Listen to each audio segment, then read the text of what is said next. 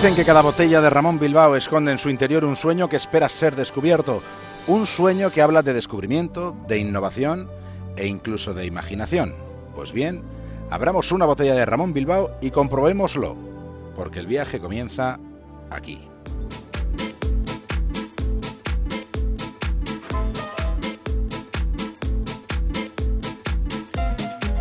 Emprendemos viaje desde una estación de radio que tenemos dentro de un faro en el Cantábrico. Lo siguiente en la brújula es una conexión con Punta Norte, con Javier Cancho. Y en el capítulo de hoy, profesor Michael Sandel, un filósofo galáctico.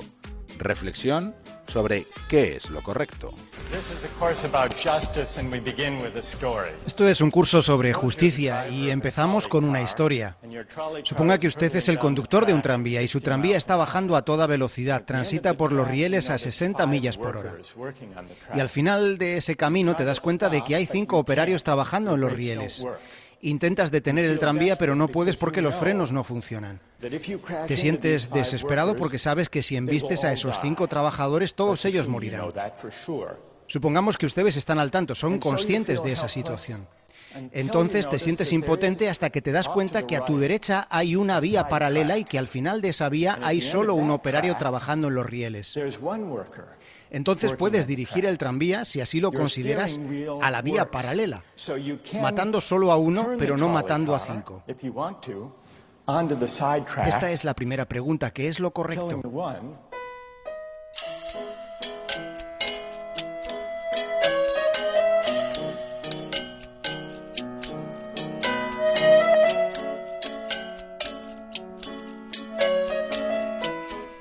Michael Sandel es un filósofo que da clase en la Universidad de Harvard. No es que podamos considerar normal ser filósofo ni tampoco dar clases en una universidad de, de, tanto prestigio como Harvard. Ni un aspecto ni el otro son algo sencillo, pero tampoco representan un imposible.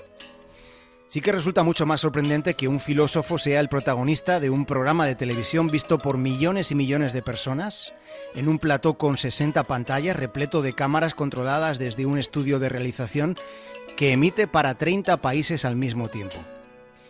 Vendría a ser y es un teatro digital en la nueva era, donde se reflexiona sobre los problemas más acuciantes de, de, este tiempo, que es el que estamos viviendo. Se usa la tecnología más puntera para emitir en directo un programa, un programa que es de filosofía.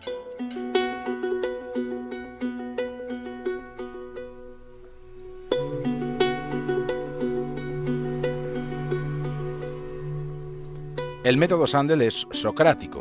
Él hace preguntas tratando de encontrar respuestas para procurar desentrañar las contradicciones.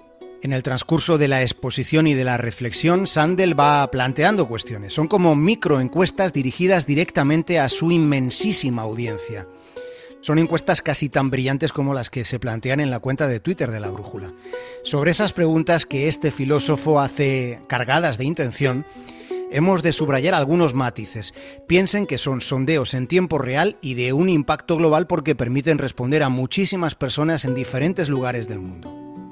Recuerden que esas encuestas directas las plantea a espectadores de 30 países distintos. Son como votaciones del nuevo milenio que ofrecen conclusiones muy interesantes. Son preguntas como la que a continuación vamos a formular. ¿Tienen las naciones derecho a denegar la entrada a un refugiado? ¿Qué piensan? ¿Cuál sería su respuesta? ¿Cuál sería la suya y qué piensan? ¿Cuál sería la respuesta global en países que en su mayoría son del primer mundo y angloparlantes? ¿Tienen los estados derecho a denegar la entrada a un refugiado? ¿Qué respuesta se le habrá dado a esta cuestión y en qué proporción? El 86% contestó que los estados no tienen derecho a denegar la entrada a los refugiados. El 14% respondió que sí lo tiene. La respuesta mayoritaria colisiona con la realidad, con la decisión de quienes dirigen la política mundial.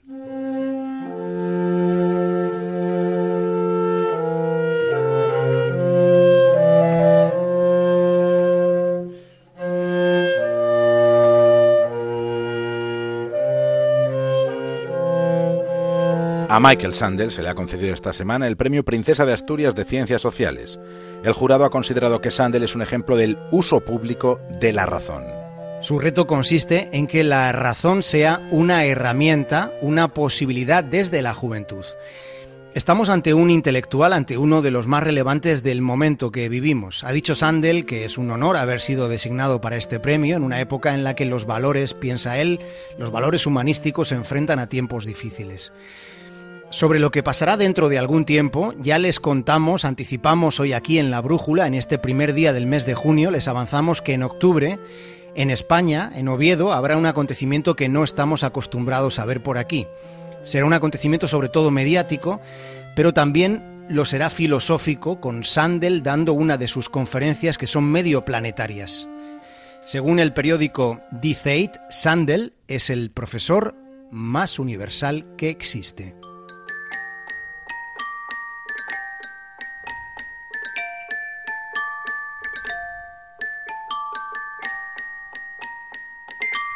Su idea es crear un aula global donde se puedan aprender conceptos básicos de justicia y de democracia. Su plan pasa por suscitar reflexiones sobre dilemas morales. Sandel trata de encontrar verdades a través del diálogo, entendiendo diálogo como un ejercicio en el que se escucha y se piensa, no como una mera turnicidad de intervenciones. No sería eso, eso no sería dialogar. Para dialogar hay que escuchar y hay que pensar. Considera Sandel que se trataría de llegar a metas éticas. Y lo interesante es que él lleva la ética al escenario, la convierte en algo interesante.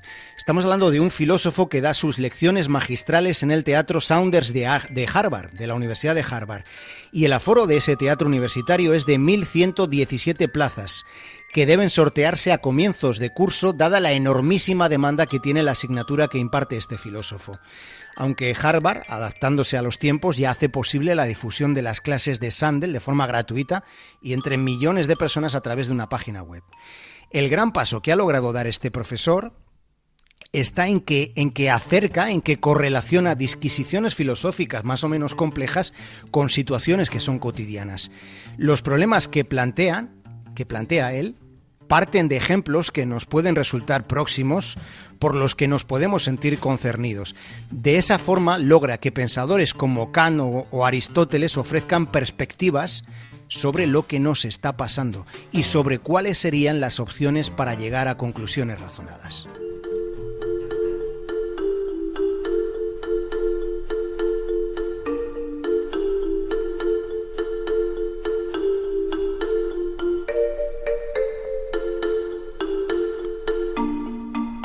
A Sandel de lo que le acusan es de ser poco pragmático. Sin embargo, él dice que los asuntos de los que se ocupa no son nada abstractos. Sandel hace preguntas concretas. Pregunta si es ético que los dueños de hoteles suban el precio de las habitaciones después de desastres naturales como sucedió tras el paso del huracán Katrina. Pero también introduce otros interrogantes que podemos considerar más globales. Nos asoma al abismo emocional y reflexivo de esta cuestión fundamental que hemos enunciado al principio hacemos lo que debemos, lo hacemos desde la ética. Y Sandel suele fijarse en una anécdota significativa, la pone en escena, la observa con toda su dimensión poliédrica desde perspectivas distintas para, a partir de ahí, procurar acercarse al meollo. Y para él, para él el meollo reside en lo que se llama la cultura comunitarista. Dice que la responsabilidad moral no debe ser algo solo individual, sino que ha de tener una proyección histórica y colectiva considera que debe transmitirse de generación en generación. Y plantea algo muy interesante sobre cómo debemos relacionarnos con el pasado y con el futuro.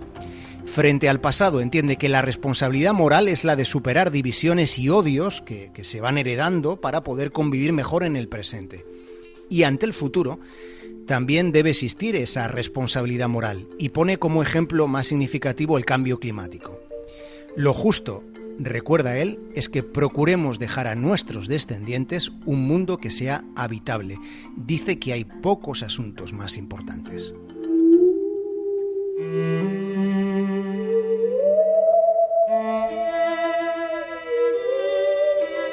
Ha recuperado el método de análisis socrático, tratando de construir conocimiento mediante una interacción dinámica con los alumnos, formulando preguntas sobre asuntos concretos que lleva a que los estudiantes se cuestionen su propio comportamiento.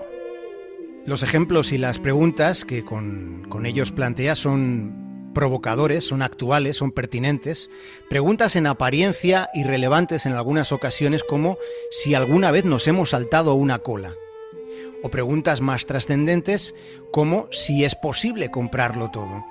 Nos hace pensar en deslealtades cotidianas en las que más o menos todos hemos podido incurrir. El profesor demuestra que la vida diaria está plagada de pequeñas y rutinarias actitudes ventajistas con las que procuramos lo que podemos llamar un favorecimiento personal a costa de transgredir pequeñas reglas de la convivencia social. Y esos atajos que a todos nos suenan, esa actitud llevada al extremo y asuntos de fondo derivó en la hecatombe de Wall Street, en el catacrof del sistema financiero de 2008, con todo el impacto mundial que tuvo. Al final de la clase, de la clase que da este filósofo, los estudiantes terminan cuestionando su propio comportamiento, algo que desde luego no es nada frecuente. Ese paso, y por eso eh, es tan, tan llamativo, ese paso es un avance socrático en una crítica fundamentada del individualismo imperante en el que vivimos y de su poder destructivo de la convivencia. Se trata de identificar comportamientos que están muy interiorizados y que también están muy banalizados hasta que los asumimos como normales e inevitables por la mayoría. Se trata de eso. Y eso de eso es de lo que van las clases de este filósofo que se llama Michael Sandel.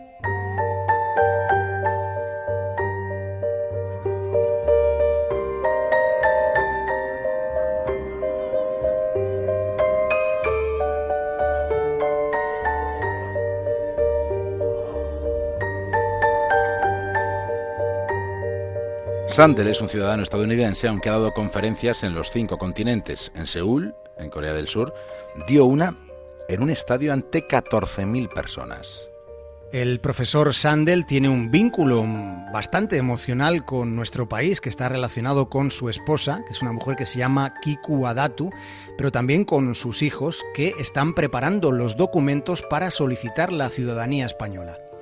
Su esposa proviene de la comunidad judía sefardí que fue expulsada de Sevilla en 1492, en el año del descubrimiento de América. Los descendientes de aquellos sefardíes pueden ahora solicitar la ciudadanía española. Y Kiku Adato, la esposa del profesor Sandel, considera, y así lo ha dicho, que España es su patria espiritual.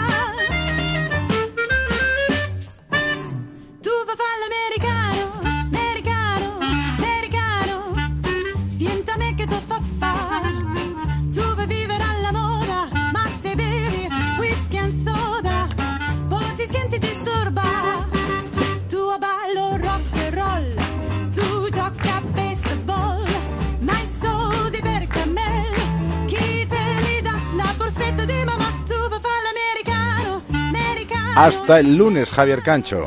Hasta el lunes, buen fin de semana a todos.